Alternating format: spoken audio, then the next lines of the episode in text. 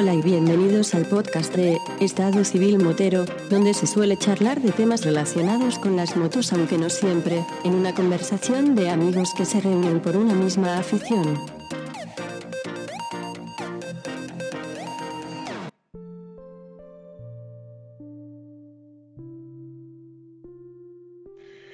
¿Qué pasa, chaval? Hombre, señor Vampi, no consigo despegarme de ti hoy, ¿eh? No, no consigo. Mi padre decía que cuando dos personas se ven mucho, puede significar dos cosas. O que se quieren mucho o que no se pueden ni ver. Eso es así, compadre. Eso sigue siendo así. Pues empezamos por el principio y vamos por el segundo, por la segunda parte. Hombre, yo diría que tú y yo nos, nos queremos mucho, nos apreciamos mucho. Yo te tengo una alta estima. Hombre, eh, Vale, no- vale, vale, vale. Pero como dijo mi querido Gonzalo, que corra al aire, ¿vale? Que corra al aire que te arrimas mucho, peluchín. Gonzalo suele decir, yo me monto atrás. Sí, siempre, siempre. Bueno, ¿y qué tal? ¿Cómo te ha ido el día? Bueno, aparte de que tú y yo nos hemos visto hoy, porque para que no lo sepa, hemos estado almorzando juntos.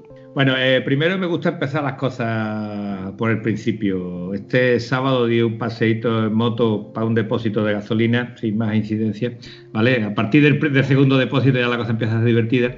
Pero el domingo hicimos una ruta reivindicativa. De kilómetros no merecía la pena, pero el motivo sí merecía la pena.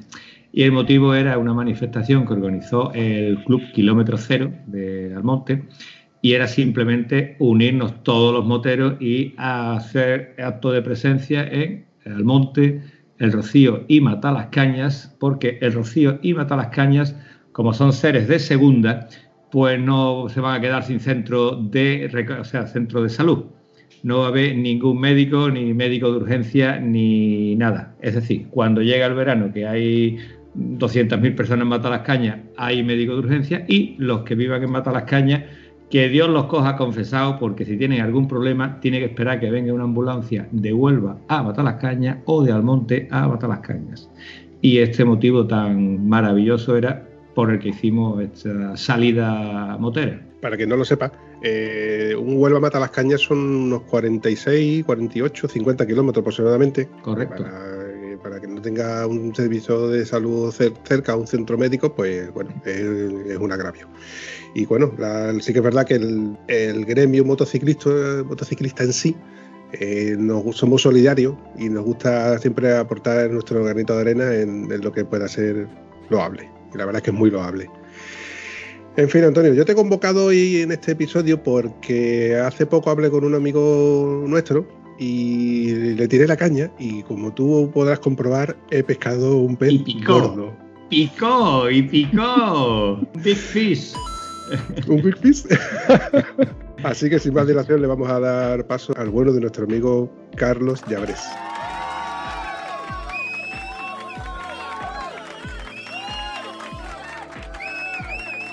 Toma para allá. ¿Qué tal, chavales? ¿Cómo estamos? Bien, bien, ¿qué tal, Carlos? ¿Cómo te cuentas? Pues yo de maravilla. Yo aquí con vosotros echando un rato, así que ¿qué, qué- qué más se puede pedir? Bueno, yo por pedir que no sea. Mira, me conformo con un cupón, perdón, un décimo de lotería que tenemos Antonio y yo a media, con que nos toque y nos permita salir Sí, sí, sí, anda que no se nota eso. Anda que no se notaría. No es que sepa si se nota o no. O sea, me imagino lo que debe ser ir con, con eso ahí, ¿sabes? En el bolsillo. Debe, se debe notar, debe ser, debe ser chulo eso. Y te puedes imaginar que si nos toca un decimito de lotería, eso iría seguramente a más chuches para la moto. Eso es así. Hombre, por favor. O, o- o nuevas motos. Con chuches. Con chuches. Mira el golfo cómo se ríe. con chuches. Soñar eh, es gratis, pero hay que tener en cuenta que algunos sueños se cumplen, así que hay que soñar en positivo. Sí, ¿vale? sí. Hay que soñar siempre positivo. A mí yo a veces cada semana juego un poquito, muy poquito, al Euromillones. O sea, yo sé que la probabilidad de que toque es ínfima, pero yo digo, pienso, o sea, me autoconvenzo de que es mi tasa para poder soñar. Porque Claro. si no juegas, puedes soñar, pero eso nunca, o sea, no tienes ninguna posibilidad de que eso suceda. Y jugando es un precio para poder soñar. O sea, no me va a tocar igual, pero la posibilidad ya existe. Correcto, estoy totalmente de acuerdo en lo que acaba de decir Carlos. En fin, Carlos, yo hace poco he estado mirando por Instagram y he visto unas fotos, la verdad es que eh, unos paisajes muy bonitos y te iba a preguntar, ¿dónde has estado últimamente? Mira, la semana pasada volví de un viaje muy interesante, un viaje que ha sido un poco, que hace cuestión de dos meses no esperaba que se produjera, de hecho no estaba ni, en, ni siquiera en proyecto y la verdad es que he disfrutado muchísimo y ha sido pues un viaje de trabajo que nos hemos ido en moto a recorrer cuatro islas Canarias, cuatro de las islas Canarias. Entonces ha, sido una oportunidad increíble de la mano de un concesionario de allí, de un concesionario KTM que se llama Valsebike, es un cliente nuestro que está trabajando muy bien nuestra marca y nos ofreció la oportunidad de hacer un viaje, yo creo que es casi irrepetible porque la oportunidad de tener en cuenta que yo soy de Mallorca, un mallorquín irse a otro archipiélago y poder recorrer cuatro islas de una atacada en moto es chulo, chulo. Es como anécdota me ha permitido un hito, que es que ya he estado en todas las provincias de España en moto. Incluyendo las islas.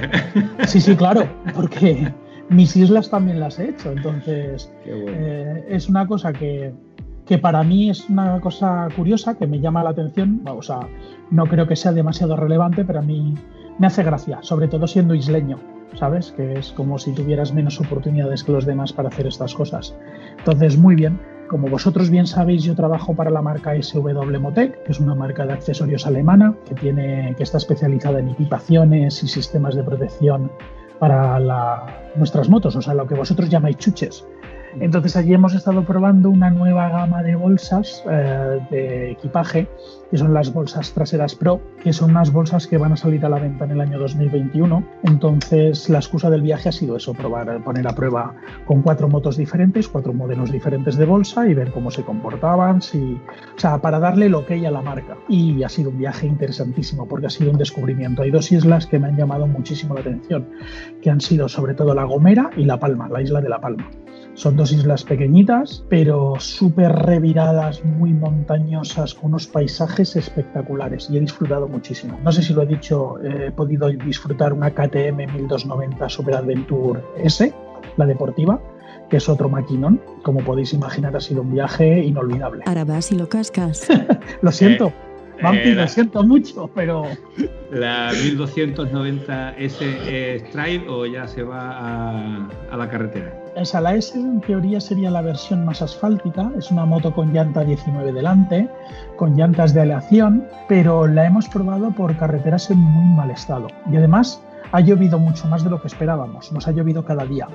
Eh, cuando te acercabas a la costa sí que tenías muy buenas temperaturas y eh, cielos casi despejados, pero cuando te ibas al interior había como una nube perpetua que lloviznaba durante todo el rato, entonces hemos podido circular por carreteras mediocres, incluso tirando a muy malas, eh, con, firme mojado.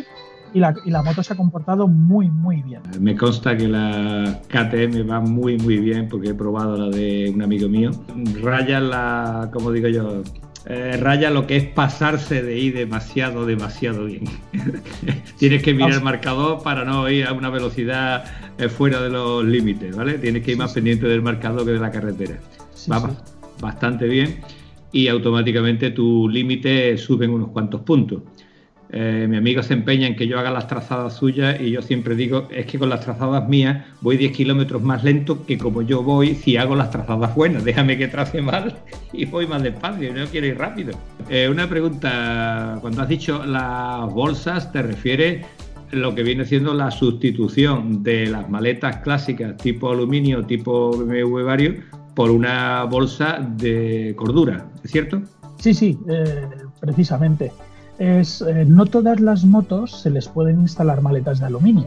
O sea, no todo, o sea, no toda la oferta de motocicletas que hay en el mercado se pueden permitir poder poner maletas de aluminio, o porque estéticamente, o sea, les quedan fatal, o porque el, diseño de la moto impide poder poner soportes de maletas en, en el subchasis trasero, por diseño o por lo que sea, o por filosofía incluso.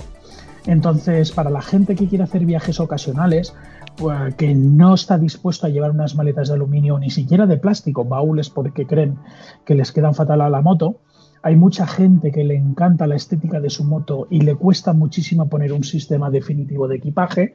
Entonces nosotros tenemos unas bolsas de viaje que son provisionales, hechas de nylon balístico, que es como una cordura muy, muy resistente entonces, que son muy fáciles de fijar a la moto en un momento y eso es para usos ocasionales. Que te vas de escapada un fin de semana o que te vas de viaje 15 días, pues le pones una bolsa de estas, tiras millas y cuando llegas a casa la quitas de la moto y tu moto vuelve a quedar maravillosa y preciosa. He estado mirando en, varias ocasiones ese tipo de, maletas que bueno, yo las considero maletas flexibles, con la facilidad que son muy prácticas. Bajo mi punto de vista son muy prácticas porque, por ejemplo, eh, hace, hace un tiempo hicimos un viaje yo y Antonio y, le comenté, digo, Antonio, es que este viaje para no tener que llevar eh, las maletas abiertas, que la moto eh, aerodinámicamente te afecta, es un coñazo tener que pasar entre los coches, a lo mejor con este tipo de maletas, pues prefiero llevarme el top case, en el top case todo lo que pueda llevar de carga y las maletas cerradas, en el caso de, mi moto, de la Vario, las maletas Vario, para así eh, ir más cómodo. Entonces, este tipo de maletas que tú me estás comentando, que son flexibles, las veo muy, muy, muy válidas, me gustan mucho porque tú puedes, dependiendo de la carga que tú tengas, eh, eh, estrecharla, agrandarla. Si te caes, tienes la facilidad de que no te van a daño, como te pueden hacer daño si te atrapa una maleta de aluminio o la pierna. Y me consta de gente que ha tenido maletas de aluminio y han tenido una caída fuerte, me voy a referir a una caída fuerte sin que la maleta se ha abollado y que incluso no le ha, no podido cerrar la tapa de, la maleta. De hecho, tengo un amigo mío que le pasó de que le coincidió de que la maleta estaba abierta, se le cayó, la estaba moviendo con la, con la tapa, perdón, abierta no estaba, la tenía sobrepuesta, pero no la tenía fijada en el seguro. Y ese fue el defecto, porque al caerse la moto hacia el otro lado, del lado contrario del caballete, del cabete lateral, perdón, pues resulta de que se le deformó la maleta y ya no podía cerrarla bien. La tuvo que, amarrar con unas britas. Llamó la atención que era una maleta de, renombre, entre comillas, pero le coincidió el golpe en ese sitio que ya no le permitía eh, cerrar la tapa. Y en este caso, con estas maletas que tú me estás comentando que son flexibles, pues estoy seguro de que no hubiera pasado. Eh, a ver, también depende un poco de la construcción de las maletas de aluminio, del diseño, de la estructura, eh, de, los... O sea, no, no es que quiera decir que nuestras maletas sean mejores que las de la competencia, pero nuestras maletas están diseñadas precisamente para soportar esos, esos contratiempos. O sea, nuestras maletas de aluminio, el marco de lo que es el cierre entre la tapa y la maleta es un marco independiente, remachado y sellado con, un cemento sintético. Entonces, en el caso de que se deformara la maleta, es mucho más difícil que deforme lo que es el marco nuestras maletas se testan, de hecho se testan una a una la impermeabilidad. Cuando tú compras una maleta nuestra, todas se han testado su, su, impermeabilidad. Hace años, cuando yo entré a trabajar con la marca, se testaba, ponían un trocito de papel de váter dentro de la maleta, la cogían al revés con una ventosa, al revés, cuando digo al revés es que el cierre estaba en la parte baja de la maleta y la sumergían toda. Por lo tanto, tenían dos palmos sumergida lo que es el cierre de la maleta y si cogía un poquito de humedad, ese trocito de papel de bater enseguida se notaba. Y ahora lo hacen como los talleres de relojería, se hacen con cámaras de vacío y se testan una a una. También, evidentemente, si tú te caes a 200 con una maleta de estas, es, eh, siempre hay... me explico, ahí, no garantizamos nada. Pero ya te digo yo que, que nuestras maletas son muy resistentes, mucho. De hecho, grandes viajeros por todos conocidos han viajado muchos años con nuestras maletas. Casi nunca se ha tenido que sustituirles una maleta de las nuestras. Después de eh, reiteradas caídas una y otra vez. De hecho, caídas a lo mejor de tres y cuatro caídas al día. Ya te digo, también depende de las circunstancias. Calidad de materiales y también hay que tener en cuenta que también depende de las circunstancias. Si te caes y tienes la piedra justo a la altura de donde más daño te puede hacer, pues vale, eso es. Ya, ya, ya. Pero bueno, lo que sí decía, creo que ha comentado Ampi, que nuestros amigos Víctor Olmedo y nunca me acuerdo del nombre del otro, es que el otro no, lo, no le pongo cara, acuérdate que ese solo lo escuché, ese no estaba yo en el podcast. ¿Cómo se llama? Carlos Permuy. Carlos Permuy, ahí está, vale, es que, que, te diga, tendremos que ir un día a verlo para que yo me quede bien con el nombre de los dos. Fueron a Mongolia y hablando de las cosas que no llevarían, entre otras decía que no llevarían maletas de aluminio, llevarían maletas de las que tú me estás comentando, flexibles. Son diferentes, o sea, las maletas que probamos ahí en Canarias son para asiento trasero. O sea, esas maletas están diseñadas para ir centradas. ¿vale? O sobre asiento trasero, o hay un modelo en concreto que sí podría ir sobre una parrilla, que es más atrás que lo que es el asiento del acompañante.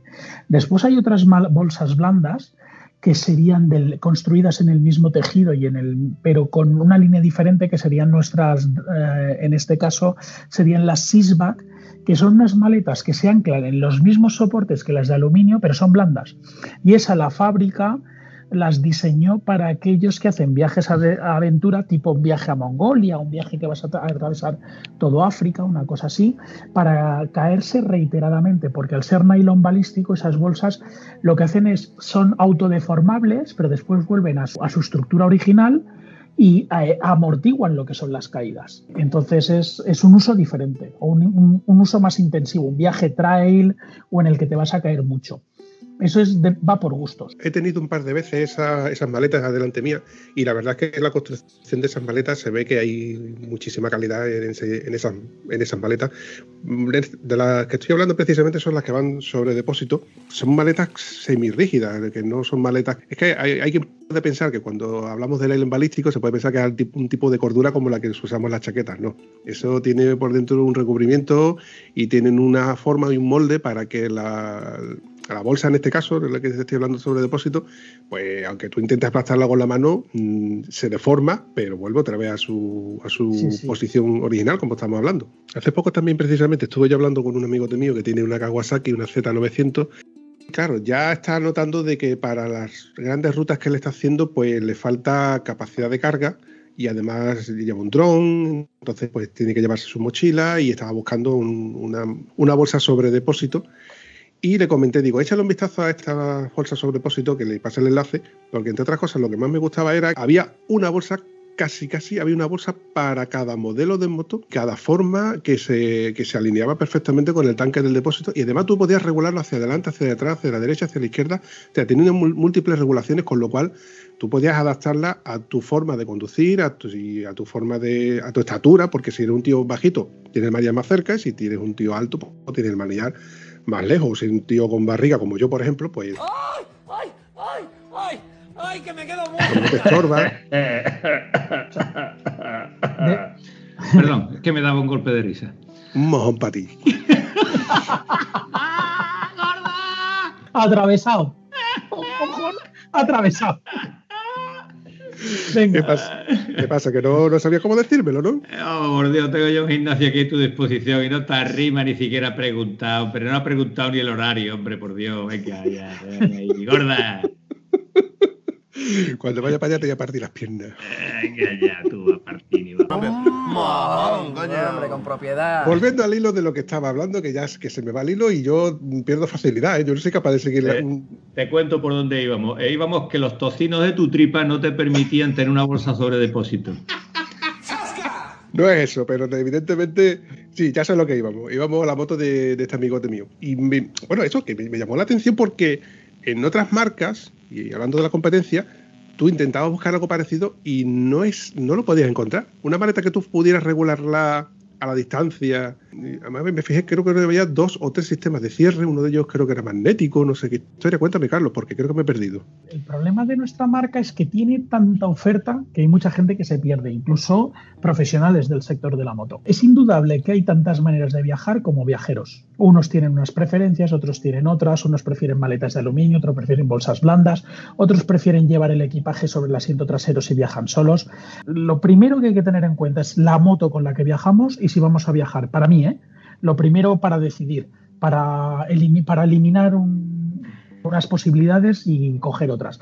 Es primero saber con qué moto vamos a viajar y después si vamos a viajar solo o acompañado. Estas son las dos cosas determinantes, porque un tipo de moto no permite según qué maletas o según qué bolsas, y si vamos a viajar acompañado, no te queda otra que tener que llevar algún sistema de equipaje lateral. Lo que es bolsa o maleta sobre asiento trasero va a ser muy complicado. Después, si viajamos acompañado, hay que saber si quien viaja con nosotros sabe hacer una maleta para irse de viaje o es de esas personas que se lo quieren llevar todo. Uy, uy, uy, lo que ha dicho. Entonces, hay combinaciones, como a los que les gusta la fotografía, hay combinaciones, hay fotografías que son casi imposibles a no ser la tecnología últimamente había, ha, avanzado mucho, pero con la fotografía de no hace muchos años hay fotos que son casi imposibles, que no es posible tenerlo todo a la vez. Pues a la hora de viajar en moto es lo mismo. Cuando tú me decías las bolsas sobre depósito, pues en función del tipo de moto, en función del uso que vayas a hacer, porque hay, hay clientes que prefieren bolsas pequeñitas, porque solo van a llevar el móvil y el cargador. Otros que lo quieren llevar casi todo en la bolsa sobre depósito. Después hay que ver si es una moto tipo trail que tiene el depósito muy alto pero muy poca superficie arriba. La Z900 es un depósito más ancho y alargado donde el manillar está bastante más lejos de que nuestra posición de conducción. ¿Por qué? Porque no son motos pensadas para conducir de pie. Una trail sí. Entonces, muchas veces el movimiento de la bolsa o el ajuste que tú decías para adelante o para atrás viene un poco determinado por eh, lo cerca que está el manillar y todo el radio de giro del manillar. Porque a veces eh, hay bolsas que no te permiten girar completamente eh, todo el ángulo de giro del manillar. Y esas son las cosas que te, que te hacen que te tengas que decantar por un modelo u otro bolsa. Como tú bien dices, nosotros tenemos tres sistemas, bueno, cuatro cuatro no, mentira, cinco. Cinco sistemas diferentes de bolsas sobre depósito. Tres que van por anillo, que serían el, el Ion, el Evo y el Pro. El Evo va a desaparecer en el año 2021. Después estarían las bolsas magnéticas, que no todas las motos llevan ya tanque metálico. Y por último estarían las bolsas por correa. El anillo es una herradura que se pone sobre el tapón del depósito. Cogemos la, moto, la bolsa, la presentamos y se engancha y se libera con un sistema de liberación que va por un tirador. Las magnéticas es simplemente poner y quitar y las de correa pues son un poco más engorrosas. Todas tienen ventajas y todas tienen inconvenientes. Las de anillo necesitan que haya un modelo de anillo para tu modelo de moto. Gran ventaja, que se ponen y quitan fácilmente, que siempre están en el mismo sitio ubicadas y que no rayan bajo ninguna circunstancia las partes pintadas de la moto, porque están elevadas 4 o 5 milímetros sobre lo que sería el depósito de combustible. Las de correas tienen la desventaja, se pueden adaptar a casi cualquier moto, pero si tú vas a hacer trail, si se mete polvo o arena, vas a, mm, vas a rayar tu moto. Lo mismo con, con las de imanes. Eh, las de imanes solo sirven para depósitos metálicos y yo cuando antes eh, casi sol, prácticamente solo había bolsas de imanes, yo me he llevado tenedores y cuchillos de restaurante. Pero que me estás container. Que cuando lo he plantado sobre la moto, aquello hacía ¡clam! ¿Y qué pasa aquí? Y te, lleva, me estaba llevando un tenedor de un restaurante. Ah, había entendido que te lo habías llevado como recuerdo. Digo, pues no, me parece bien que te lleve recuerdo. Tú dejas, la bolsa sobre depósito.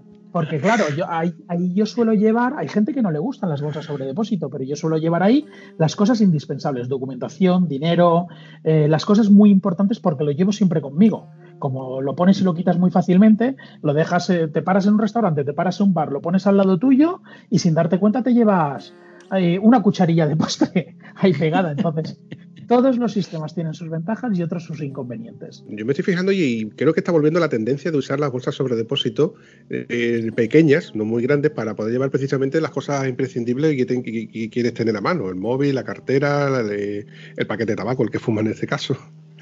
Y la verdad es que estoy viendo esa tendencia y, me llama la atención porque lo, veo mucho en, en, sitios, cualquier gasolinera o cualquier sitio que, vas a parar a, tomarte un café y ves motos. Es raro, es raro no ver a alguien que tenga. Ya no se ve tanto la bolsa que va encima de la pierna amarrada con donde llevas todas tus cositas. Hombre, los chavales sí lo suelen llevar, pero el que el motero experimentado prefiere llevar las cosas a mano en el, tanque de depósito y cuando vas a repostar, pues lo, lo liberas rápidamente, repostas, o si vas a tomarte el café, te lo llevas, y una bolsita que la llevas en la mano, es al fin y al cabo un, un bolso de mano es que no me imagino una bolsa de pierna, o sea, lo que yo llevo en la bolsa de depósito cuando viajo siempre llevo. El móvil cuando no lo llevo como navegador. Un trapo para limpiar tanto gafas como pantalla del casco porque soy un obseso de la limpieza.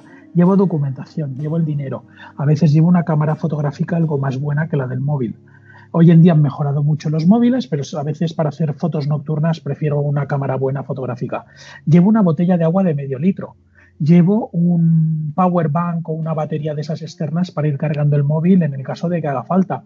A veces llevo cableado para poder alimentar diferentes dispositivos. Es que llevas muchas cosas y no me imagino todo eso metido en una bolsa de pierna. Existen, ¿vale? Lo único que pasa es que es el tamaño de las bolsas que se ven en los, americanos, estos, grupos de asalto, que llevan un chaleco lleno de bolsillos, lleno de cargador y llevan dos bolsas en cada pierna que dice, te tienes que meter por un sitio estrecho y no pasas. Yo particularmente eh, no me gusta llevar nada sobre mí.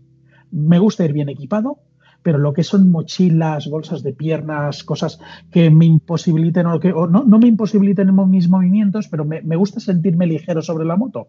Acuérdate que hace 30 años o cuando yo me saqué el carnet no había otra alternativa que ir todo en mochila. Eh, porque si lo metías sobre el asiento trasero lo tenías que meter con gomas elásticas y envuelto en una bolsa de basura.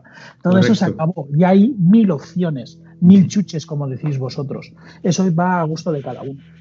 Yo llevaba las cosas en una bolsa de estas de piernas y en una carretera de estas que estaban perfectamente asfaltadas, de las que existen por eh, nuestra geografía peninsular, pegué un patinazo tipo A y me fui al suelo. Y la bolsa, ¿cuánto dura una bolsa en quemarse cuando toca un escape de la maravillosa 800? Pues el tiempo de tocarla, ¿no? La bolsa no está hecha para aguantar la temperatura, el acero oxidable, la chicharra sobre la marcha. Pues poco menos aguantó mi bolsa de pierna cuando yo me caí, que fue una caída lenta, caerme, levantarme y ya tenía todo lo que llevaba en el bolso regado por la carretera. Se rompió la bolsa instantáneamente. Entonces, si tú lo llevas colocado en el depósito, ya no es una caída en parada prácticamente la que te haga que eso salga volando que lo que la caída que yo tuve fue pequeña, fue en parado. Te digo, todo lo que llevaba en la bolsa de pierna desperdigado por la carretera. Menos mal que no hacía viento y que no había demasiado tráfico.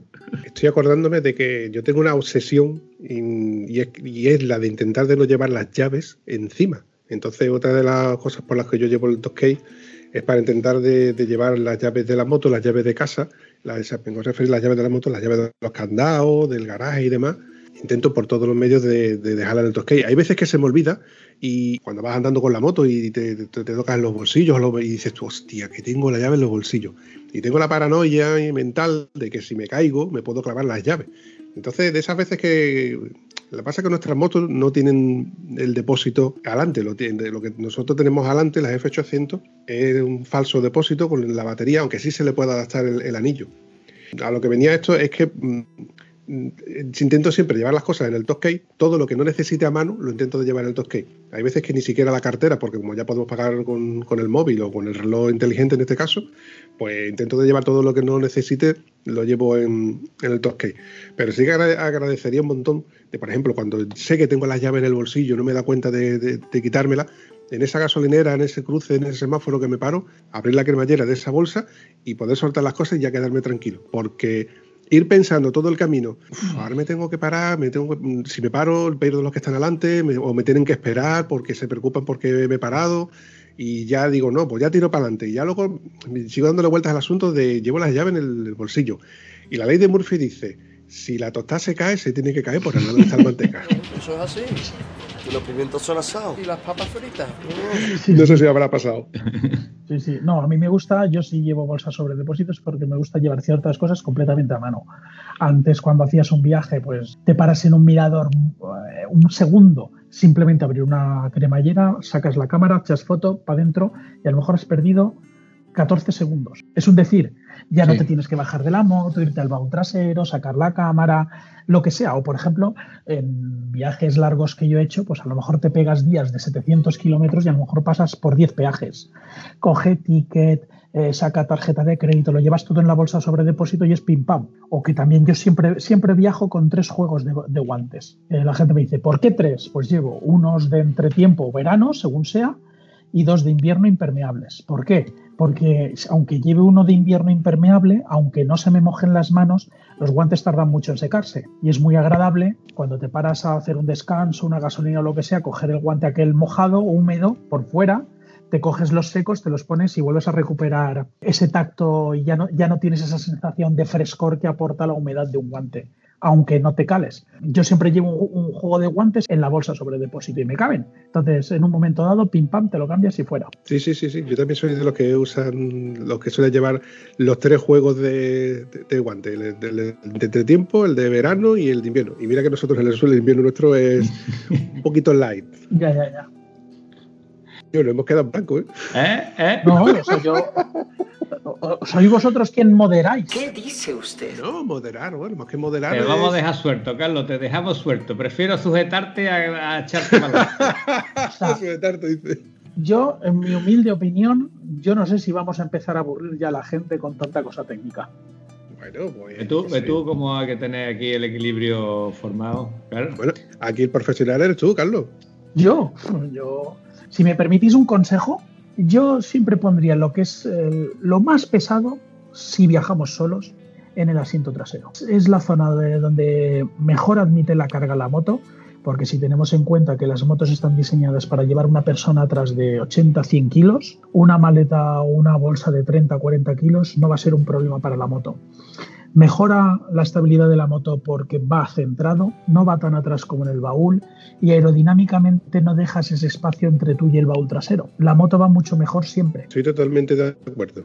De hecho, lo he pensado muchas veces que en lugar de llevar el top case, llevase una bolsa que estuviera eh, mis riñones, mi espalda, más cerca de mí, mm, ganarían eso, de estabilidad a la moto y además cabrían más cosas incluso que en el top case, porque el top case que yo tengo, tengo, tengo dos, tengo uno de 50 litros y otro de 46. Pero los dos tienen que tener la forma específica. De hecho, este último casco que tengo no me cabe en ninguno de los dos, porque tiene que tener tiene una forma que no, no me, cabría, no me cabría. Y si, y si encima Entonces- llevas un intercomunicador, a veces no puedes ni cerrar la tapa. Esa es la cuestión. Cierto, ahí le has dado. En el baúl de 50 litros, para poder meter el casco, tengo, tiene que ser quitándole el, el intercomunicador que sobresale ahí una piña que. Pero que. que- entonces digo, entonces ya no es eh, factible este, este, este top case. Y- Bueno, pero, pero ofrece una ventaja que no tienen las bolsas, porque no todo van a ser ventajas. Y es que el baúl ofrece una cerradura con llave y una bolsa blanda no, porque no Eh, deja de ser una, una bolsa textil. Tiene ventaja hasta que viene uno y le pega una patada y dice, escucha, se ha abierto la maleta con una facilidad que yo esto creía que iba a durar más. Ya, pero ahuyenta, ahuyenta a, los, a los no profesionales. Eh, exactamente, el que sabe romperla sabe romper la cerradura. Hay otra historia que las conocí, las había visto, al final acabé fabricándomela yo, ¿vale? Que es la famosa red de acero. El Esto lo he visto en... eh, ¿Cómo es? Repite. Pack Safe. Pack 6. Tanto gusto. Yo es que el inglés no lo pronuncio. No, es, es- es la marca, es la marca, no es, no es eso sé, de hecho yo tengo uno, pero es que nunca me han tocado a mí una bolsa blanda, jamás. He tenido muchas, yo no sé si es por, porque mi bolsa, las, nuestras bolsas son muy resistentes. Yo tengo una bolsa de esas, las que conocéis, las dryback, que son unas, una otra gama dentro de nuestro marca, que son bolsas impermeables, que son de, de la lona esta alquitranada, que las hay en amarillo, las hay en gris y negro. Sí, sí, Vale, pues esas bolsas, las dryback. Pues yo, mi bolsa de 60 litros lleva unos 320.000 kilómetros. Era amarilla. Ahora es cualquier color menos amarillo. Indefinido, indefinido. Porque 320.000 kilómetros implican o muchas horas de agua o muchas horas de sol. Incluso esa bolsa yo la he facturado en aeropuertos. Porque cuando a veces yo tenía que viajar y tenía que ir a buscar una moto que estaba fuera de donde yo y lejos de donde yo estaba, pues me cogía un avión, facturaba mi equipaje. Esa bolsa ahora es un color entre color de ala de mosca. ¿Sabéis las marcas que dejan los neumáticos cuando rozan un guardarraíl? Pues llena de marcas de gomas y raras. Y dices, ¿cómo es posible? Pues esa es mi bolsa.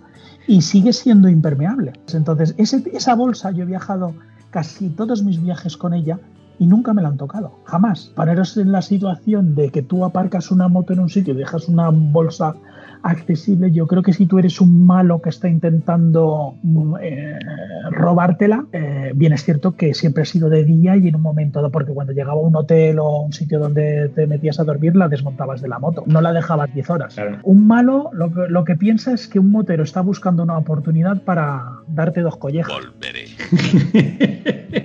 Con el casco en la mano, ¿eh? Con el Si, casco si tú dejas mano. algo así demasiado accesible, yo creo que un malo tiene que sospechar. Yo también sospecharía. Si este tío ha dejado aquí la moto es porque no está tan lejos. Bueno, o porque, a- está, o porque está, espera, o está, está esperando que le alegre el día.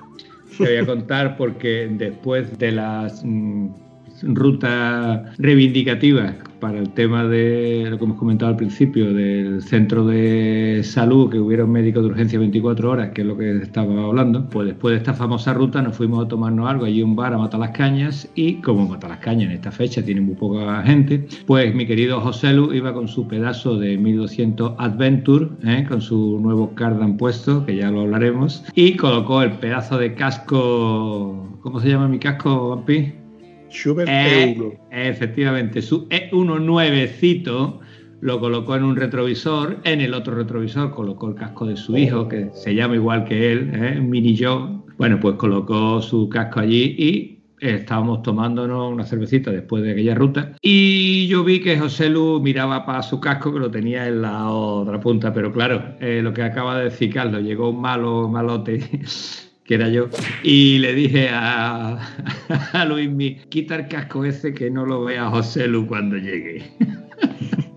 no vea cuando estaba hablando del intercomunicador que tal. ¿Y mi casco dónde está? Digo, vamos, no me puedo creer que hayas dejado un casco E1 con lo que vale eso ahí a la vista de cualquiera. Entonces el susto el chico se lo llevó. Entonces le señalé, ¿has visto el casco que he traído? He traído el casco más viejo que llevo. ¿Por qué?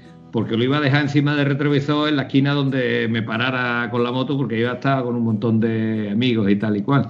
Y bueno, estas cosillas, ya que las hemos comentado aquí, espero que alguno aprenda y no me deje un casco nuevo, nuevo, con la pintura y el brillito de nuevo, que eso no se ha caído todavía en ningún momento, ni siquiera de la mesa, encima de una moto que cualquiera nada más que tiene que tocarle y salir corriendo, aunque se arriesgue a que le den una colleja importante. De todas formas, yo creo que es de sentido común de no dejar un casco de cierto valor, ya sea sentimental incluso, eh, a la vista, bueno, al alcance de los, de los amigos de lo ajeno. Hay gente desaprensiva por todos lados y hay que pensar siempre en lo mal que te lo harían con los amigos de lo ajeno. En fin, me has comentado, Carlos, de que las bolsas que estamos comentando eh, no tienen cerradura. Es una bolsa de tela. O sea, tienes, sí que le puedes, tienes una cremallera bastante gruesa y resistente y le puedes poner un, un candadito. Pero esas bolsas van sujetas con cuatro correas. Que si tú vas con unas tijeras, una navaja, haces clic, clic, clic, clic y te la llevas. No deja de ser un accesorio de quita y pon muy rápido y de fácil. Es lo que hablamos, tu ventaja y tu inconveniente. La ventaja es la accesibilidad, la comodidad y, claro, lo tienes que quitar y poner. Hay gente que nos lo dice, dice, oye, ¿por qué no le ponéis una cerradura a esta bolsa? Digo, porque no deja de ser una bolsa de tela o de cordura que la rajas con un cuchillo muy afilado. Te la revientan igualmente. Entonces, siempre hay la posibilidad, nosotros también vendemos como accesorio unos cables de seguridad con candados con combinación o con llave para asegurar este tipo de elementos. ¿Sabes? Así como tú has dicho la bolsa esa, la Safe, que era una malla enorme que lo envolvía todo, pero eso pesa una barbaridad. Entre que lo pones y que lo quitas pierdes un montón de tiempo. Y como ya os digo, a mí nunca me han tocado el equipaje. Bien es cierto que está mal que yo lo diga, pero de la mitad de Francia para arriba, eh, no hace falta, como aquel que dice, ni vigilar la moto. Es de la mitad de Francia para abajo que cuanto más bajas, más te arriesgas a que te toquen algo. Pero repito, a, mí nunca me han tocado nada. Ahora que tú has dicho de, la mitad de Francia para abajo, no hay que irse muy lejos. Y la, mayor, la mayor cantidad de chorizos están en España. En toda la boca. Bueno, eso tampoco es una estadística exacta. No es una estadística exacta porque tenemos Italia, Grecia, que aquí tenemos de todo en la es algo, Es algo, es, algo, es algo cultural. En España, yo he oído muchas veces, mira, alguien se ha dejado esto mío, patapam. Y por arriba, cuando te vas muy arriba, la gente dice, ahí va, alguien se ha dejado esto Voy a esperar a ver si viene para dárselo o se lo voy a guardar porque esto no es mío. Es la diferencia de actitud. No sé si es cultural, no, sé de dónde viene. Lo he oído muchas, muchas veces. Bueno, yo creo que más bien es la picaresca que tenemos aquí en la parte de... Eh, yo creo que es cultural porque yo recuerdo todavía la primera bofetada que me dieron sin manos en el gimnasio, que fue un chico que llegó diciendo, te iba a pagarme y he perdido el dinero fue hace veintitantos años, estaban las antiguas pesetas y dijo, traía cinco mil pesetas para pagarte y no sé si lo he perdido, si se me ha caído o si me lo deja en casa. Pero bueno, vale, no pasa nada. Yo miré a los alumnos que tenía y claro, siempre hay clases. Pues yo dije, bueno, pues si la cogí uno de esta gente, pues estamos aviados. Bueno, pues el que menos clase tú pudieras sospechar que pudiera tener, me vino y me dijo, Antonio, me acabo de encontrar esto en el vestuario, no sé de quién será, guárdalo por si aparece el dueño. Y digo, pedazo de guantazo que te acaban de dar. Lo mismo me lo coge un niño bien y se lo guarda y aquí no pasa nada porque nadie lo había visto. Estoy contigo, es educacional. No hace falta que nazca en la más alta cuna o en la más baja, si tú ah, tienes ese poquito de principios, los tienes y si no los tienes, no los tienes. Y se ha. Sí, bueno, yo lo que pasa que es que me, tengo, me di un poco a referir en que como, no sé, si empiezas a mirar de la... Es que hay una palabra que está prohibida en este canal y es... Política. Los políticos, los políticos. Y por eso es por lo que yo venía a, referirme de que los mayores chorizos los tenemos en la política. Entonces, como lo vemos como una cosa normal, pues ya vemos que normal es eso, el choriceo, el que me llevo, el que si mango no mango yo, pues, pues manga ese. Y si para, para que se lo lleve ese, pues me lo llevo yo. Yo pienso de que ellos son así. Y por eso no tenemos esa mala fama de que nosotros somos unos chorizos. Nosotros vengo a referir de la política para arriba y de la política para abajo. Pero ¿de, qué, sector? Corriendo un estúpido velo sobre el tema de la política, que no quiero entrar en la dilema, y volviendo al tema de las bolsas, es que cuando te he preguntado lo de si se podía cerrar o no se podía cerrar el tema de las bolsas flexibles, era porque yo, mi, mi imagen mental me gusta conducir mi moto tanto en asfalto como por carriles y me gusta, por ejemplo, hacer acampadas porque yo disfruto mucho del, tiempo libre en, la naturaleza. Esas bolsas me encantaría poder tenerlas, como siempre suelo decir, y es que me, me sienta hasta mal decirlo, soy un tieso. Y como tieso que soy, no me queda otra que soñar despierto y volver otra vez al, al décimo de lotería. Pero, pero, pero, me encantaría tener ese tipo de bolsa. No te rías, Antonio, coño. es que empezó a hablar de la bolsa. Eh, nuestros oyentes nos oyen, pero no nos ven. Y empezó a hacer símbolo de Money, money Pesetuni. Y digo, no va a tener una bolsa no va a tener una bolsa. ¿A qué bolsas te refieres? ¿A las traseras, las de laterales o sobre depósito? Si te soy sincero, a todas. como yo soy un tieso y me considero un tieso como tal, entonces, si yo pudiese permitirme o cuando pueda permitirme, si me tocase este décimo de lotería que lo estoy haciendo ya famoso, yo enfoco en mi mente eh, mi moto con, la, con las alforjas, porque habrá que también le llama alforjas, en estas maletas flexibles, y la bolsa sobre depósito, perdón, por sobre depósito no, sobre sillón, que yo ya he visto que mentalmente la tengo, que es una bolsa grande, para poder hacer mis viajes, mis escapadas, mis salidas campestres o mis acampadas. La pregunta en sí de, si, se le podía poner una cerradura o no a las bolsas era porque yo, por ejemplo, me, imagino mi tienda de campaña y en mi tienda de campaña, que es flexible, yo le puedo poner un, candado para que nadie entre. Voy, por ejemplo, a una concentración o voy, por ejemplo, al campo y esa noche yo duermo dentro de la tienda de campaña. Eh, la idea es que yo sé que no me van a tocar nada porque la moto está al lado mía. Si me van a tocar algo, pues yo lo voy a escuchar y evidentemente voy a salir para afuera. Pero, por ejemplo, si tú te ausentas en una concentración, por ejemplo en Faro, ¿no? La típica concentración que vas a Faro, dejas la moto al lado de tu tienda de campaña junto con las demás motos cuando te desplazas y, bueno, pues le pones un candado y evidentemente nadie se va a acercar a la moto porque sabe que primero tiene un candado. Y si te la va a abrir, por lo menos tiene que molestarse en abrirla. Y donde está una moto que está alrededor de gente o alrededor de sitios, bueno, pues, le costaría más trabajo, o, por lo menos lo intentaría con tanta facilidad que si viera dos cremalleritas así de, mala muerte. No sé si me he explicado. Correcto. O sea, eh, lo que sí te puedo decir es que todo lo que son equipaje semirrígido, blando, o sea, tipo textil, el con el nylon balístico, o sea, en la bolsa de depósito se libera de la moto en dos segundos. Las, las laterales con soporte rígido llevan un gatillo y se liberan de la moto también en un segundo y medio cada una. Y la bolsa trasera, estas nuevas que eh, van a salir a la venta ahora en 2021, en enero, que son las bolsas Pro, llevan un sistema de anclaje que las cuatro correas se enganchan y se desenganchan probablemente cada correa en otros dos segundos. Lo suyo es que solo metas dentro de la tienda de campaña. Con lo cual, claro, ahora mentalmente, pues, bueno, claro, tienes que me da otra idea, claro, llego al sitio y suelto, si monto la tienda de campaña, suelto eso es lo lógico, eso es lo lógico, que tú puedas soltar de la moto lo que necesites en ese momento y viajes con lo que necesites. O sea, lo que no tiene sentido es que vayas con baúl trasero, bolsa trasera y alforjas laterales porque yo eso lo he necesitado creo que una vez en mi vida en la que encadené tres viajes seguidos. Yo salí de Mallorca, eh, cogí un grupo de clientes en Barcelona, fuimos a hacer 11 días los Alpes, vuelvo a Barcelona, sin volver a Mallorca, revisión a la moto, cojo otro grupo, me fui a Irlanda 14 días, volví de Irlanda, volví a Barcelona, cogí otro grupo y hice un cabe norte de 21 días. Entonces ahí sí que necesitaba maletas laterales, bolsa trasera y baúl trasero. El baúl, como va con llave, eso no lo quitaba. Las maletas laterales que llevaba eran de aluminio, por lo tanto yo vaciaba lo que eran las bolsas interiores y dejaba las maletas puestas y la bolsa trasera así que con las cuatro correas hacían clic y la metía, me la subía al hotel. ¿Sabes? Si tú dejas, si tú llevas sistemas de equipaje rígidos con cerradura tipo aluminio, tipo el baúl que veo en la foto que tienes de fondo, eso lo puedes dejar, pero el resto coges, lo desenganchas y te lo subes donde vayas o lo metes en la tienda de campaña y nadie te lo va a tocar. Voy a hablar ahora que por fin ya se ha dejado hacer la cantidad de agua que me ha hecho la boca cuando me has dicho enlazar los viajes que has enlazado, Quillo. Sí, sí, pero pues eso es una mierda. Y te sí, ya, ya, ya, sí, sí, sí, tú, dices, Gracias, gracias, gracias. Pues te voy a explicar por qué. Porque de esos tres viajes no me acuerdo de casi nada. Porque no has venido conmigo. Si tú vienes conmigo y te voy diciendo qué bien mal ha pasado eh, cada vez que nos paremos, pues ya tú tienes pues recuerdos.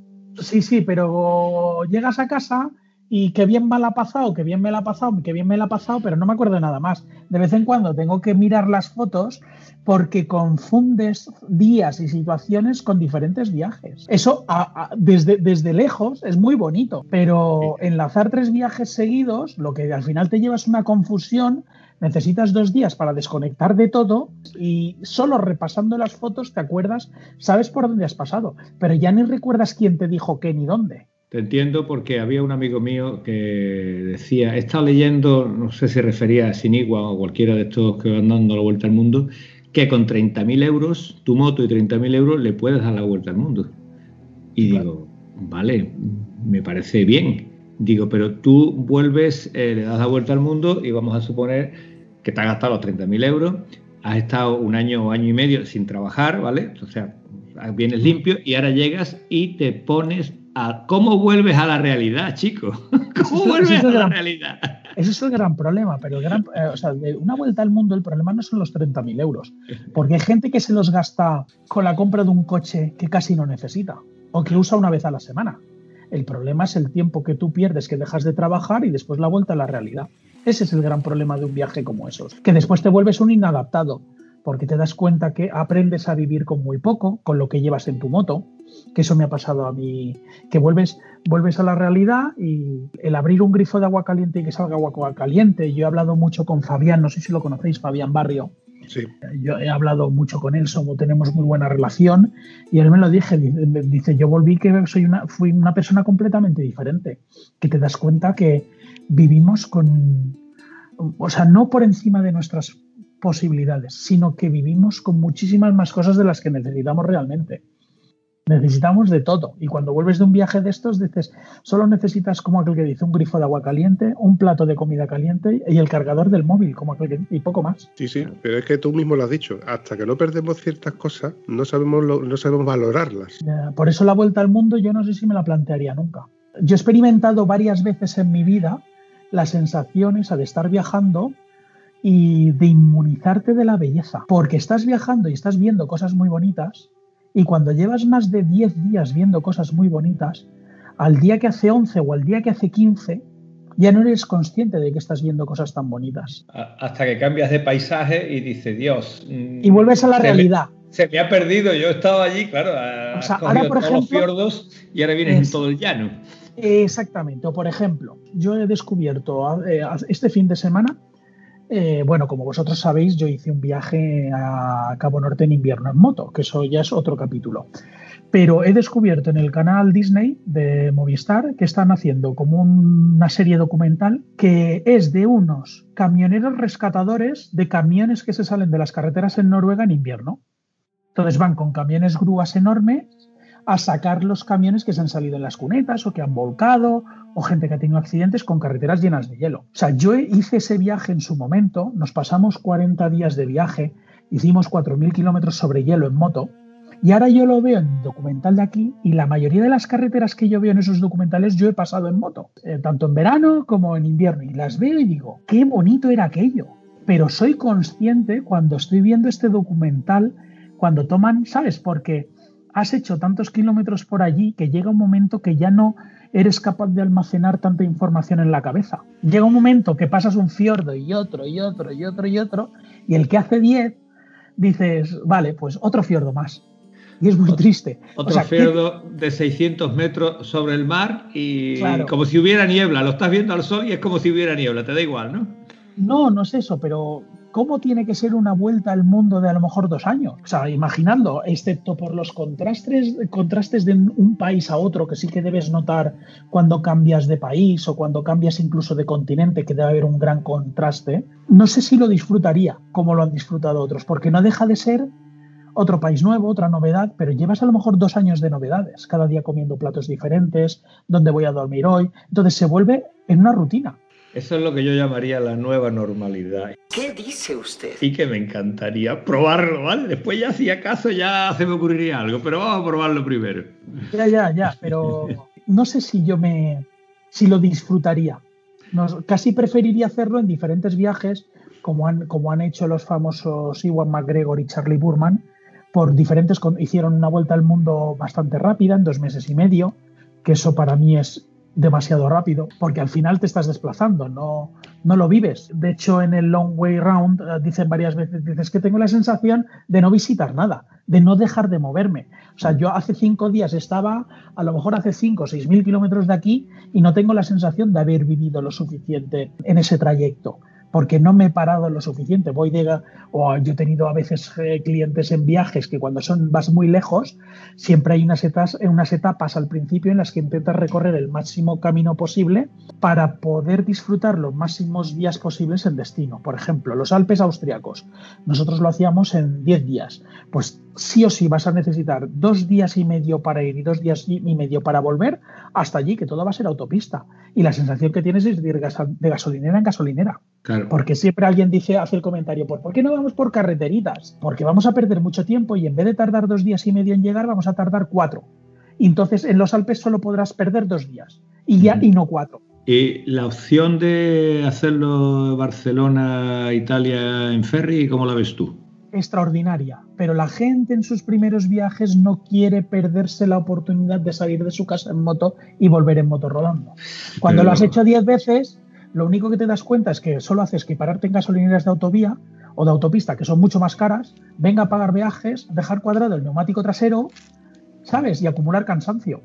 En un barco, el barco te, te ahorra mil kilómetros, que mil kilómetros, que sí, que es mejor mil kilómetros de autopista que estar un día de oficina, te lo admito pero en el barco te tomas una cervecita si te apetece, vas con tus chanclas, empiezas a relacionarte con los compañeros, si vas tres compañeros, o sea, el barco también está muy bien. Cuando has hecho a lo mejor 20 veces como yo todo lo que es el orco del Mediterráneo, desde Barcelona hasta por autopista, ya te digo yo que lo que prefiero yo es ferry. La cosa que cuenta este hombre, lo ve, lo ve, para que ya no viene más, ¿eh? ya no viene más, me ha puesto mal. La rabia de todo, coño, me voy a mi casa. Adiós, dejadme ya. Pero si lo piensas, te lo, digo, te lo digo desde lo, más, desde lo más profundo de mi corazón y absolutamente siendo sincero. Ya, ya, pero tú dame que yo ya, ya. Ya yo me administraré. ¿Se puede, Ser, más, ¿se puede ser más cansino? el cansino, el cansino, apejeta, Ha llegado el cansino, señora, sin moverse del sofá y en su propio domicilio. Cansino, cansino, cansino y así todo el día hasta que amanezca. Señora, ha llegado. Cuando, o sea, es que tantas situaciones, tantas anécdotas. Por ejemplo, allí por, por Carcassonne, por la zona de sur de Francia, la, de la parte del Mediterráneo, siempre hace viento. Y además es un viento súper incómodo. Siempre viento. Si es en verano, hace un calor del infierno. O sea, hasta el punto, mira que yo he viajado en moto para Andalucía, pero no sé qué coño pasa en el sur de Francia en verano, que o hace mucho viento o hace un calor del infierno. Pero del infierno yo allí he visto en autopista 45 grados en, el, en el termómetro de la moto, en el indicador de temperatura de la moto. De temperatura ambiente. Horas y horas sobre asfalto, entre atascos, porque aquello está saturado de gente haciendo turismo. Españoles que se van hacia el norte, franceses que van hacia el sur para ir a las playas. Y aquello está saturado. Ya no te digo de coger carreteras o rotondas. Entonces se hace eterno, imposible. Pasas a velocidades medias de 45 kilómetros por hora. Cuando digo medias es incluyendo las paradas. Y eso no es progresar. Eso para hacer, si tienes que pegar un salto de 700 kilómetros, necesitas más de 14 horas de conducción. Y nadie piensa en eso. Lo has expresado perfectamente, porque además hay que contabilizar también todas esas pequeñas cosas, porque si no, es que. Eh, lo que sí tengo que decir que yo cuando se ha hablado, que hemos hablado varias veces de ir a los Alpes, siempre dije y meternos en un ferry, porque había escuchado muchísima gente contar que atravesar Francia o era o autopista o olvídate de meterte por secundarias, porque las secundarias tienen 17.000 rotondas y eh, normalmente hay, bueno, el nivel de vida de la zona sur de Francia decían que comer en un supermercado te sale como comer aquí en un restaurante, porque te vaya haciendo una idea. Bueno, yo discrepo. Eh, mm. Si vas a un restaurante o si vas a un supermercado de esos de área de servicio de autopista es más caro. Pero si te sales por rotondas, o sea, hay los mismos supermercados que aquí, los precios son los mismos. Bien es cierto que aquí está saturado, está lleno de auto franceses en autocaravana que buscan la costa. Entonces todo aquí está saturado de gente. Es, depende que, a qué Alpes vayas, porque están los Alpes franceses, los Alpes italianos y los Alpes austriacos. A los franceses yo no cogería, yo no cogería eh, ferry, porque no vale la pena, porque tienes que volver un tramo para atrás. Tú desde la zona de Marsella ya te desvías y te vas hacia el Mont Ventoux y toda la zona de la Provenza, y desde allá puedes enganchar los Alpes. Allí tienes cuatro o cinco días de Alpes eh, visitando veintitantos puertos de montaña. Pero que me estás container. Que te lo flipas. En cuatro o cinco días puedes hacer veintitantos. Curadefer, la Madeleine, el Glandon, Liseran, el Montcenis, el, el Alpdue, el La Bonnet, el, el Galibier, el Izoart, hay un montón de puertos de montaña allí, cerca de la costa. El Paso Limone, que es muy chulo, que es eh, entrando por Italia pero volviendo a coger Francia, que no hace falta que te vayas muy lejos.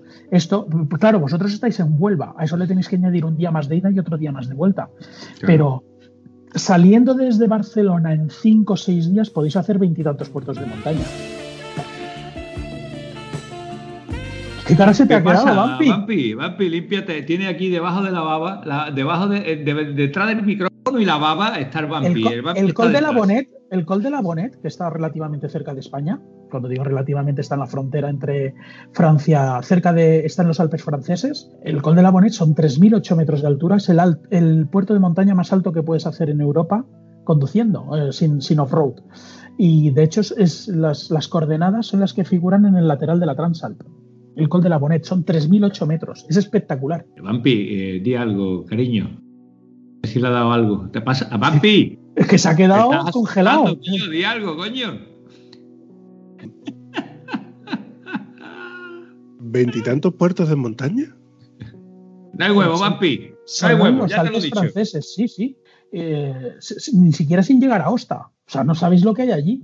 Después tienes la parte italiana que tienes todos los demás. Y después tienes la parte austriaca, que es la frontera entre, entre Austria e Italia, que ahí donde tienes el, del rombo, el, ya lo diré, el famoso Estelvio. No sabéis la cantidad de puertos de montaña que hay en los Alpes. Joder, intento imaginármelo todo junto y sigo sin, sin ver cubiertas para eso. ¿eh? O sea, el problema es llegar y volver, pero una vez que estás allí solo haces curvas. Sí, a eso es lo que me refiero, que, nada más que veo está cubiertas por los lados, ya no vuelvo a hacer un centraje. Ah, de, hecho, de, hecho, en un viaje nuestro nosotros coincidimos con el Tour de Francia. El col, creo que es del col del Glandón, eh, entronca con el de la Croix de Fer y nosotros pudimos ver eh, un Tour de Francia, entramos por el, por el puerto de la Croix de Fer y en el cruce ese vimos pasar el Tour de Francia. Yo ya, todo fue improvisado. Íbamos a hacer ciertas puertas de montaña, pero yo llevaba el mapa sobre la bolsa sobre depósito y vi en un letrero de autopista que ponía col de tal cerrado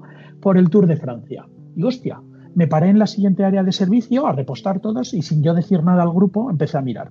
Hostia, pues este puerto de montaña pasan por aquí, se hace la Croix de Fer, que es un, la Cruz de Hierro, que es un puerto de montaña muy bonito, que desde el puerto de montaña hasta el cruce solo hay dos kilómetros, dos, bajamos, aparcamos las motos ahí por carretera abierta y sin decir nada a la gente nos paramos en un supermercado y compramos unos pollos al ast, una botellita de vino para celebrarlo entre todos, que éramos un grupo de, no sé si éramos 12 o 14, y cosas de supermercado, quesos, eh, eh, fiambres y cositas para comer. Yo, yo, te digo dos pollos al ast.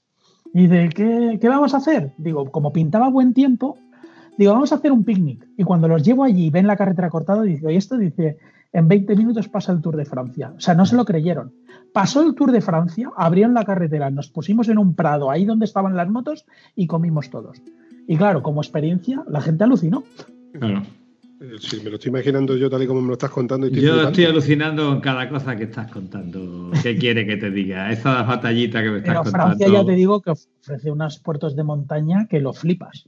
O sea, vosotros desde Huelva sí que el palizón es desde Huelva hasta Marsella. Pero una vez desde Marsella, tú ya te vas por la Provenza, la atraviesas, hay unas gargantas ahí que no sé cómo se llaman, que son muy bonitas, y empiezas a subir el Mont Ventoux, que es un puerto de montaña muy famoso ciclista. Pero claro, subes a dos mil y pico metros. El Mont Ventoux por sí solo ya es una atracción turística.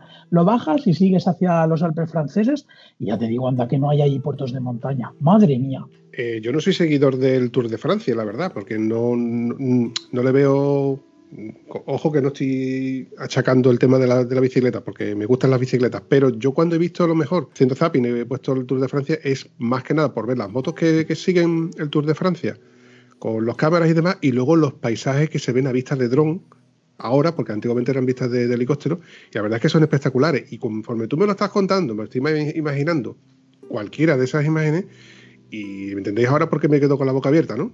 Pues hay un puerto de montaña que es el Galibier, que también es espectacular, es muy famoso, incluso también en moto, que desde una de las vertientes son 60 kilómetros de subida. 60. Ah, sea, desde que sales del pueblo del valle de abajo empiezas a subir en moto, porque en verano siempre hay tráfico, está lleno de ciclistas y tal, tardas casi una hora y media que no dejas de subir en moto. Por la zona del Gap, Briançon, toda aquella zona, está lleno de puertos de montaña, lleno. Os, os, podéis hartar.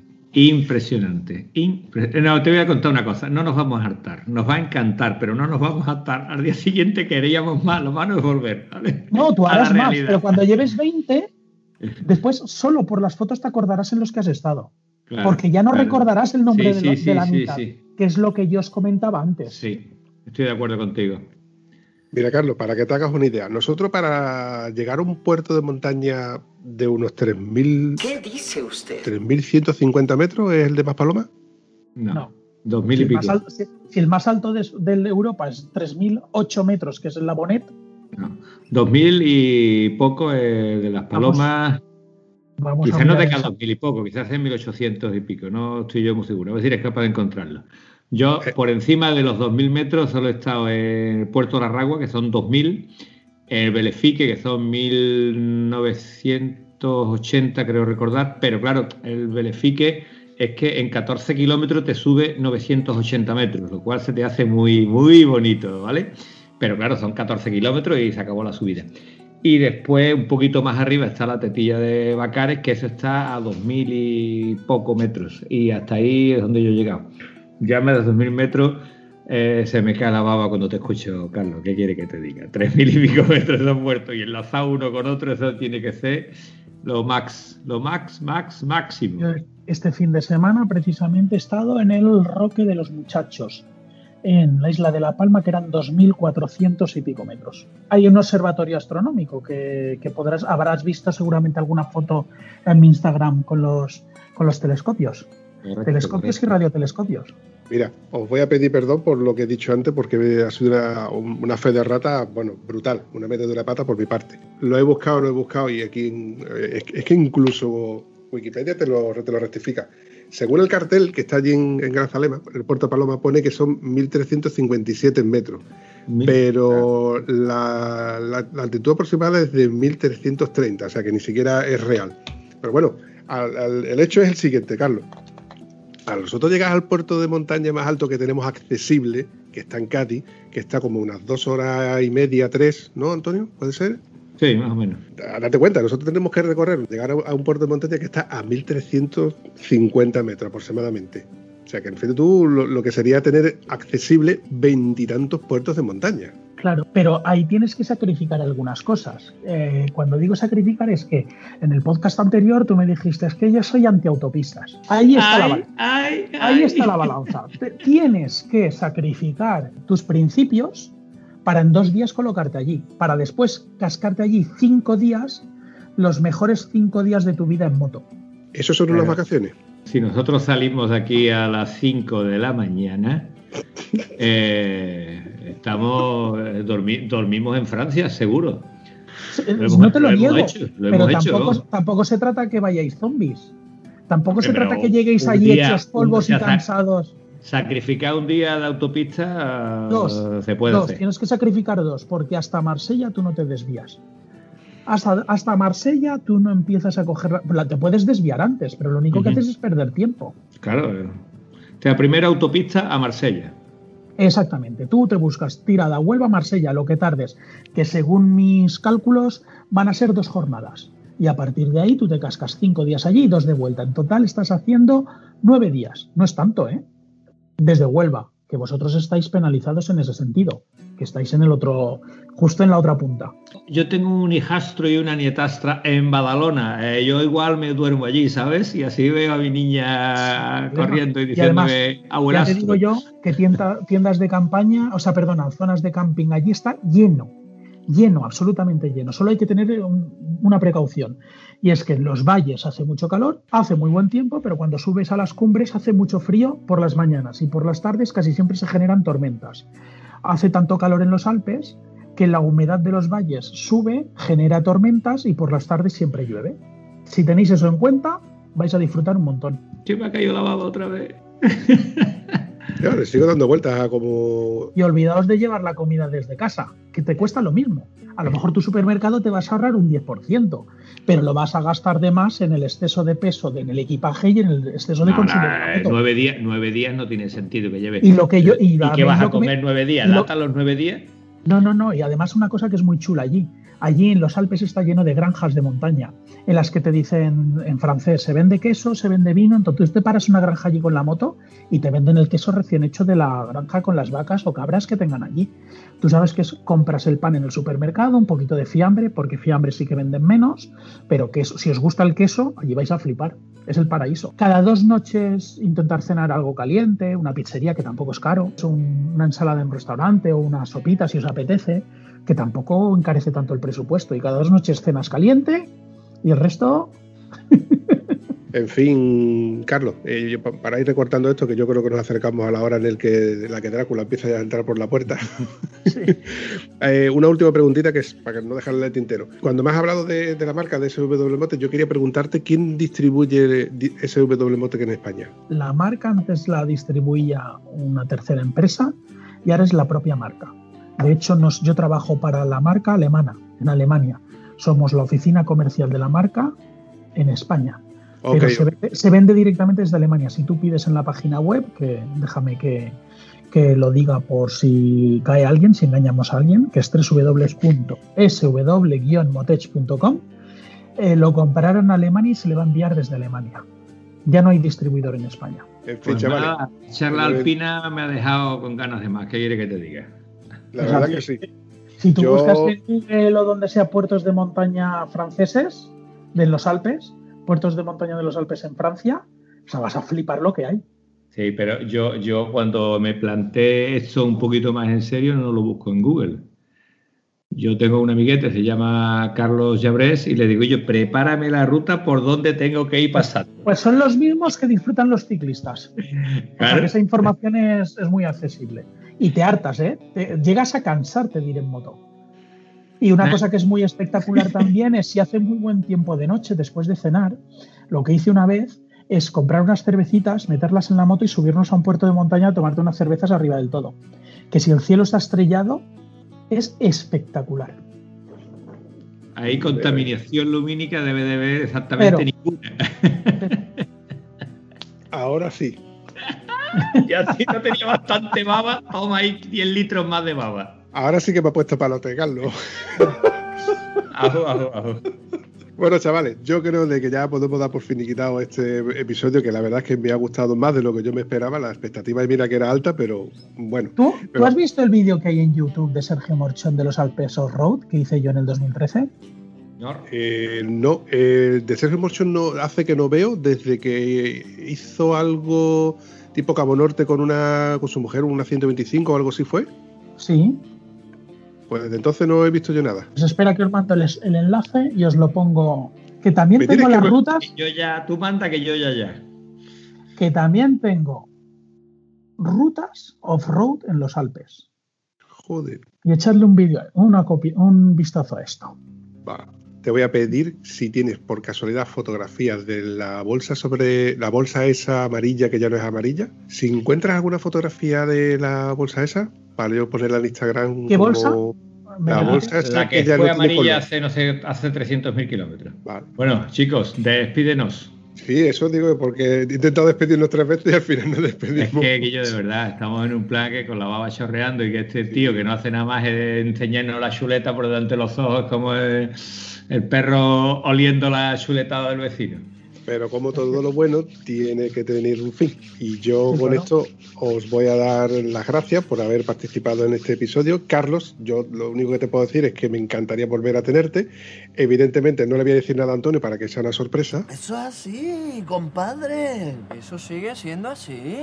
Eh, Carlos, dime que va a haber parte 3, hombre, por favor. O sea, yo estoy encantado, ya te digo, o sea, si Pues- puedo aportar algo y la gente aprende algo, encantado. Yo estoy en que sí, que la gente le, le- le gusta escucharte y le gustan tus anécdotas y, y a nosotros nos encanta, la verdad. Y yo la verdad es que sobre todo lo disfruto cuando estoy editando. Entre otras cosas porque a Antonio le, le, le va un poquito... Y me corta, y me corta. Recorto, recorto, solamente recorto. Y yo, un placer, Carlos, sinceramente. Venga, ¿eh? un abrazo. Un abrazo, chavales. Hasta luego.